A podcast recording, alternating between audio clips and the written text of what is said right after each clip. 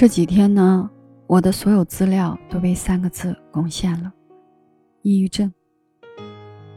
为什么想要提到这个话题呢？确实是因为最近接到的个案里面太多了，从年纪年长的到年轻的到小孩子都有。而在我们的印象中，因为抑郁症而英年早逝的名人也很多很多。我印象最深刻的是2003年，香港艺人小哥张国荣，因为患重度抑郁，在中环的一个酒店纵身跳下，就令我们所有人一直沉浸在失去哥哥的悲痛中。而我自身也有幸体验了一把抑郁症的这个经历，而抑郁症就好像是一个。永远无法打破的魔咒，直到今天，我们真的理解了抑郁症吗？而这个答案，在一个母亲的心里，盘了整整六年。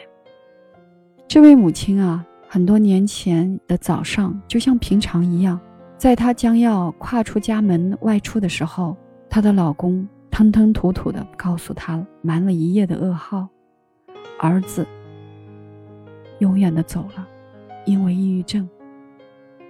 这位母亲的儿子，小尚，一九八三年生，高考后就上了中央戏剧学院，毕业后开始了演艺事业，渐渐还接拍了很多热播的影视剧，比如说《杜拉拉升职记》呀等等，事业呢蒸蒸日上。可是呢，在零九年五月的一天，这位母亲啊开车送儿子出行，儿子说：“妈妈。”我得了抑郁症，他立刻呢又轻描淡写的说：“不过我也吃了药，已经好了。”当时在这位母亲的理解中，抑郁症可能就是心情不好。而今天呢，网络上已经有了关于儿子离世的种种猜测，连这位母亲也搞不明白儿子的抑郁症不是已经好了吗？于是呢，这位母亲就发誓要弄明白儿子离世的原因。儿子啊。妈妈一定不让人曲解你。于是，这个母亲就扎进了自己儿子曾经的日记、短信、微博，甚至呢去走访儿子旧时的老友。在母亲的视野里，那个儿子仿佛呢被慢慢的重构了起来。那一年，儿子的病历上写着：近一个月睡不着觉，情绪焦虑，有抑郁状态。他开始吃药。总犯困，记不清台词，思想不能集中，还有就是发胖。这个对于一个演员来说，无疑是致命的。他对自己的好朋友说：“我大脑好像有一个开关，被魔鬼控制着，咔嗒一下，开开关上，所有的快乐都没有了，一切都没有意义了。”可是他的儿子异乎寻常的顽强，三年来他一直默默的自救，快乐是他的子弹。他要与抑郁症打一场只有他一个人的硬仗，这是他的好朋友这样形容的。直到儿子离去的前三天，他还到母亲的房间找他商量，说有三部剧，不知道该选哪一部。当时不知道啊，此时儿子已经不能演戏了，但是他在努力挣扎，他希望通过演戏来拔出抑郁。终于，他累了。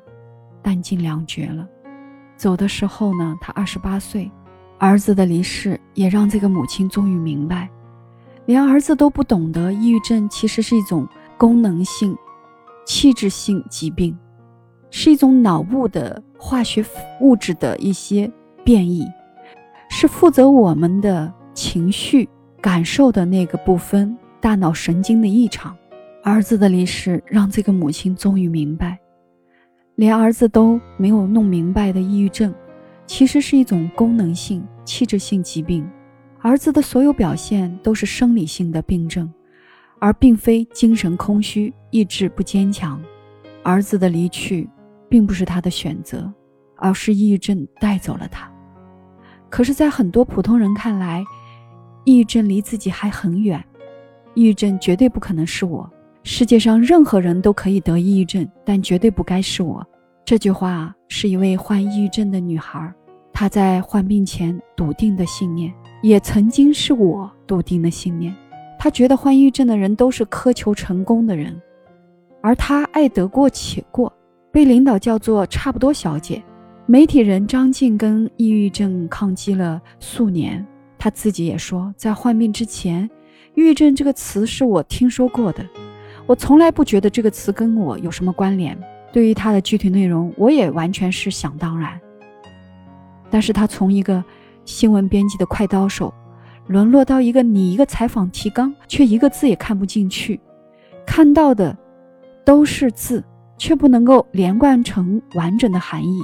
非常的恐惧，他不明白其中的原因，这其实就是抑郁症最明显的表现之一，生命能量的流失。自杀在普通人要么从没想过，要么就是开玩笑。可是对于抑郁症患者，到了晚上，当结束了一天的煎熬后，大脑的思维异常的活跃，想象着自杀的画面，甚至有一种放松、温馨的解脱感。有数据表明，目前患有抑郁症的人已经越来越多，而仅有一成接受治疗。现在每年有二十多万的人因重度抑郁而自杀，而悲剧的背后是认知的严重缺席。人们就是这样：当某一件事情并不能真正触动你的实际利益的时候，即使你整天在他的面前飘来飘去，也不过是过眼云烟。是啊，斯人已逝。我们能做的却还有很多。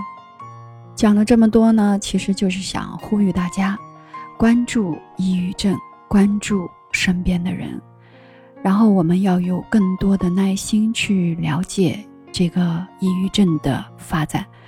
这样子的话，我们就有更多的认知和正确的方式去帮助到身边的人或者自己。